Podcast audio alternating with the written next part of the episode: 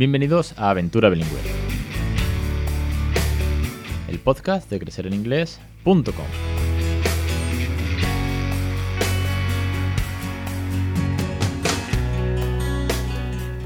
Capítulo 235, el 17 de diciembre de 2020. Muy buenas, mi nombre es Alex Perder y esto es Aventura Bilingüe. Ya sabéis que este es el podcast sobre bilingüismo real. Si acabáis de llegar, bienvenido, bienvenida, porque tenéis muchos episodios por escucharos y seguro que vais aprender un montón sobre este loco proyecto que es que les regalamos a regalar una segunda lengua a nuestros hijos sin esfuerzo, a través de juegos, cuentos, versión original, rutinas, etcétera, etcétera, etcétera, que hacen que ellos se lleven un regalazo, nosotros nos tenemos que poner las pilas en muchas cosas, pero para ello es pues el día a día en inglés y oye, ojalá nosotros hubiésemos tenido esta oportunidad. Vamos hoy con el iceberg, vamos con el tercer episodio, vamos a seguir bajando este iceberg, cada vez son cosas que no se ven tan aparentemente, pero que están implícitas en la crianza bilingüe en casa.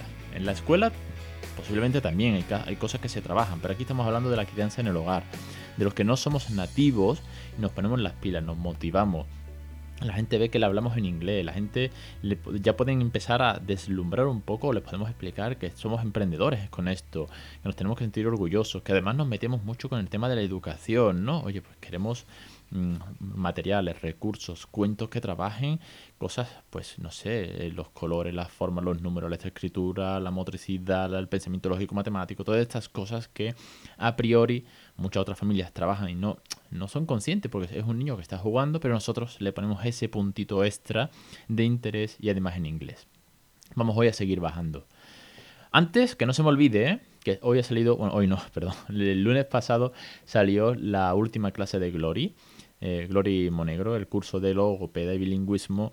Y muchísimas gracias, Glory, por supuesto, por este pedazo de curso. Y vamos a sacar para el año que viene, cuando ya pasen las fiestas, un webinar, ¿vale? Para todos los suscriptores que estáis apuntados, todos los aventureros y aventureras.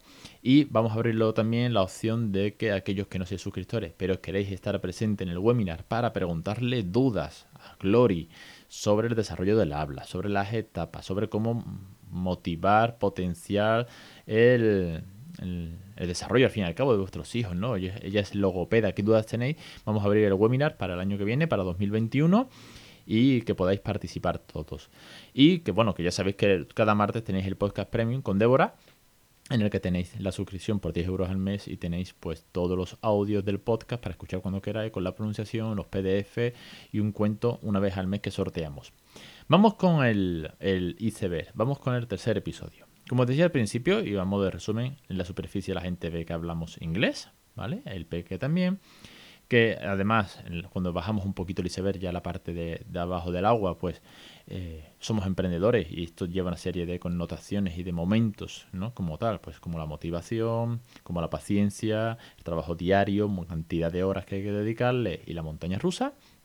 Eso es, pues todo proyecto emprendedor lleva eso, estas facetas o esas etapas, que aquí lo bueno es que la cantidad de horas es calidad con nuestros hijos, que también es muy importante, porque a mayor input, pues mm, más inglés va a recibir o más fácil va a hablar, aunque todo suma, por poco que sea. Y la parte de educación, como os decía, ¿no? Bueno, porque aquí nos preocupamos y veo que hay una corriente de, de familias criando bilingüe que está muy, muy pendiente de eso, pues del pensamiento lógico matemático, de que si este cuadradito sirve, este juego de madera sirve para la motricidad, etcétera, etcétera. Que no digo que las familias monolingües que no prestan atención a esto no lo trabajen sin querer, queriendo sin querer, pero cuando quieres bilingüe como que buscas eso y si el juego está en inglés y si el tablero viene los colores en inglés, pues mejor, porque el niño los leerá el día de mañana, etcétera, etcétera, ¿no? Bajamos un poquito, vamos a seguir bajando el iceberg y esto ya son partes más, eh, bueno, que se ven más eh, claras o no, ¿vale? Ya os digo. Hoy vamos a trabajar eh, dos, tres aspectos. tres, tres aspectos. Creo que me dará tiempo si corro un poco y tampoco quiero extenderme demasiado. Por un lado, lo primero que vamos a ver es la mejora del idioma por parte nuestra, ¿vale? Porque aquellos que nos conozcan muy de cerca verán todo lo que estamos haciendo para aprender, pero el que no nos conozca, pues igual piensa que es que nosotros nos hemos criado en Oxford de la frontera y es natural que sepamos tanto. Luego vamos a trabajar la parte de la lectoescritura, que esta es fundamental y al principio no somos conscientes, ¿vale? Y eh, la conexión. esta parte ya está más abajo del todo, la conexión emocional con nuestros hijos. Os voy, contando, ¿vale? Os pongo el índice y os cuento. La mejora del idioma, bajando a la parte media del iceberg, es una cosa que muchas familias, os hablo por experiencia propia y por todas las que han pasado por aquí, eh, se va dando conforme el peque va siendo grande, conforme va demandando más vocabulario, conforme necesita expresiones gramaticales más complejas, del condicional, de los comparativos, etcétera, etcétera. Quitando a esas familias, esas madres o padres que crían bilingües, que son, bueno, un C2, traductores, eh, han tenido mucha experiencia en el extranjero, con lo cual tienen muy buen nivel de inglés, que sé que hay muchas aquí, el resto, los no nativos de, andar por casa, venimos de mejor, peor nivel, pero venimos de ese come, came, come, run, run, run de la lista de verbos irregulares y además no tenemos experiencia de hablar en inglés diariamente con nadie, porque nuestro trabajo no lo necesita, porque no tenemos amigos nativos, con lo cual nos chocamos con esa realidad que es tengo un nivel medio de inglés como todo buen español de los años 80 y tengo que mejorar porque al principio, pues sí que es verdad que aunque tengas un muy buen nivel, tienes una carencia brutal.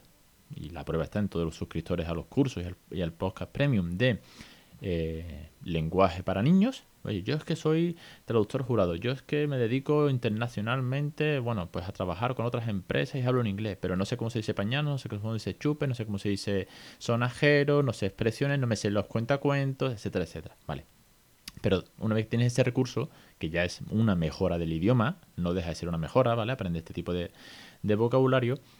Los que además no tenemos esa experiencia, no tenemos ese gran nivel, conforme vamos aprendiendo vocabulario, le vas diciendo al niño, this is the soap and this is the sponge for the bash, y le cuentas eh, Jordan is toes en el baño y tal y cual, cuando va creciendo, y os digo aquí, el peque tiene 5 años, yo le tengo que regañar en inglés, yo le tengo que explicar por qué el supermercado está cerrado el domingo. El otro día, ¿no?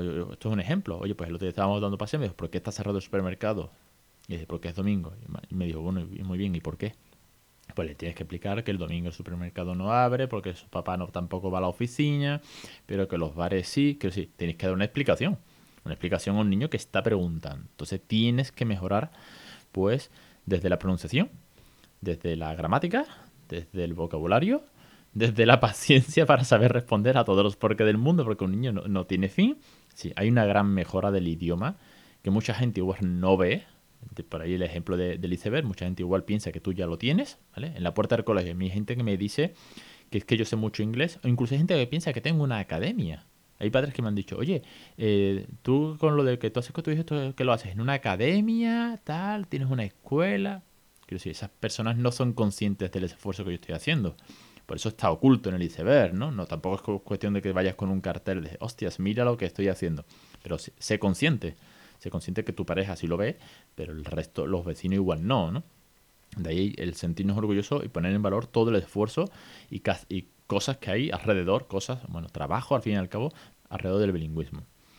Con esto, y al mismo tiempo de mejorar eh, en el idioma, va la lectoescritura porque sí que es verdad que yo tengo un podcast, creo que es el cincuenta y tanto, es decir, primera temporada, me parece, o segunda temporada del podcast, eh, con mi amigo Dani, que trabaja en un colegio privado en Windsor, eh, que es amigo de la familia, decimos Uncle Dan, y hoy tengo un podcast que él me habló de los phonics un día que vino aquí a casa, que suele pasar aquí alguna temporada en Navidades o verano, y me habló de los phonics, grabamos un podcast sobre cómo es la enseñanza de las letras en, en los peques en Inglaterra, pero mi hijo iba a la guardería y yo no tenía absolutamente ni idea de que era un phonic. Pero ni idea. Y me dijo, no, a ver, los phonics es como suena cada letra, porque es diferente, más date cuenta que hay más sonidos, más vocales que en español, que las dos O es una U, que las dos E es una I, y que la TH y tal. yo le dije, madre mía, venga, vamos a un podcast, esto, esto pinta guay, ¿no? Tal.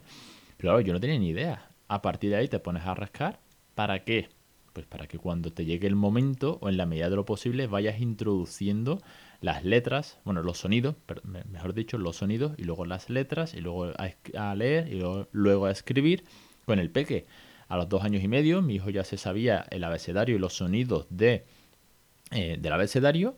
Cuando llegó al cole por primera vez a su clase de tres años y entramos a ver la clase, él nombró todas las letras que estaban en la pared. Y la señora pues dijo, hostias, esto, esto ya viene, esto ya viene con la lección aprendida de casa. Y hay un curso precisamente sobre introducción a números y letras en la plataforma. Aparte, está el curso de Anabel, que es un curso cerrado, 120 euros, con eh, más de 30 vídeos, más de 5 horas de lecciones donde Anabel explica Phony a Phony, los recursos, los juegos, las actividades, el Hear the Sound, los blending, ejemplos dentro de su clase de todo cómo hay que trabajar la lectoescritura, ¿vale? Hacer los dictados, hacer sus propios cuentos, bueno, sus propios libros, etcétera, etcétera. Pero yo ya hice un curso de cómo con dos años y medio el peque fue escuchando canciones, fue aprendiendo los sonidos, fue memorizando las letras asimilando el sonido de la letra y además utilizamos materiales como letras de plástico, letras magnéticas, pintábamos caligrafía a través de la pizarra, etcétera, etcétera. Con lo cual, todo ese trabajazo, y lo mismo con los números, ¿eh? La escritura, pues yo, yo metería los números, pues ese curso que hice de 10 lecciones, introducción a las letras y los números. Oye, pues íbamos nombrando todo por la calle, desde contar las líneas blancas del paso de cebra a los botones del ascensor, a cuando en la comida tenía le quedaban tres trozos, le decíamos te quedan tres trozos, a nombrarle los botones del, de, la camisa, es decir, había un escenario o buscábamos o creaba un escenario donde todo fuese número durante una etapa porque a él le gustaba, le hacía gracia, empezaba a aprender a contar sin darse cuenta. Oye, pues todo ese trabajo es parte del bilingüismo, es parte de este iceberg. Que no te digo que esto no lo haga una familia no bilingüe. Obvio, también lo puede hacer, si es que no es más que la comunicación diaria, pero como aquí estamos haciendo un esfuerzo, aquí lo estamos haciendo en inglés, aquí estamos mejorando nuestro idioma, pues chapó. Chapó por todas las familias que estáis escuchando esto ahora mismo, chapó por todas las teachers que además también lo trabajáis en el aula y por poner en valor este loco proyecto que es regalarle una segunda lengua. Ni más ni menos. Creo que me da tiempo, venga, si llevo poco más de 10 minutos, no me quiero estirar mucho. Y también que podáis eh, masticar toda esta información, que cuando lo vayáis escuchando, si os sale esa sonrisilla de, hostia, yo estoy haciendo esto, hostia, yo mm, esto ya lo he hecho, esto lo voy a hacer. Eh, es verdad, no había caído en que hay que ver todo lo que trabajamos. Eh, menos mal que, viene bien saberlo. Oye, pues sentiros orgullosos y orgullosas porque es para estarlo. Cuanto menos es para estarlo. Y si además esto lo contagiáis a otras familias, mejor aún. Vamos con la última. Y esta ya empieza a ponerse ya cada vez el agua más oscura, más, más abajo del todo, porque esto se ve menos, ¿vale? Y dependerá, os lo digo, de cada familia. Hay familias que han pasado por aquí que sé que coinciden conmigo plenamente y por eso lo pongo como punto. Y porque yo lo, lo vivo, lo veo y, lo experimento. Y en las primeras entrevistas de los primeros años del podcast ya, ya surgía esto, ¿vale? Y es la conexión emocional con nuestros hijos en esta segunda lengua.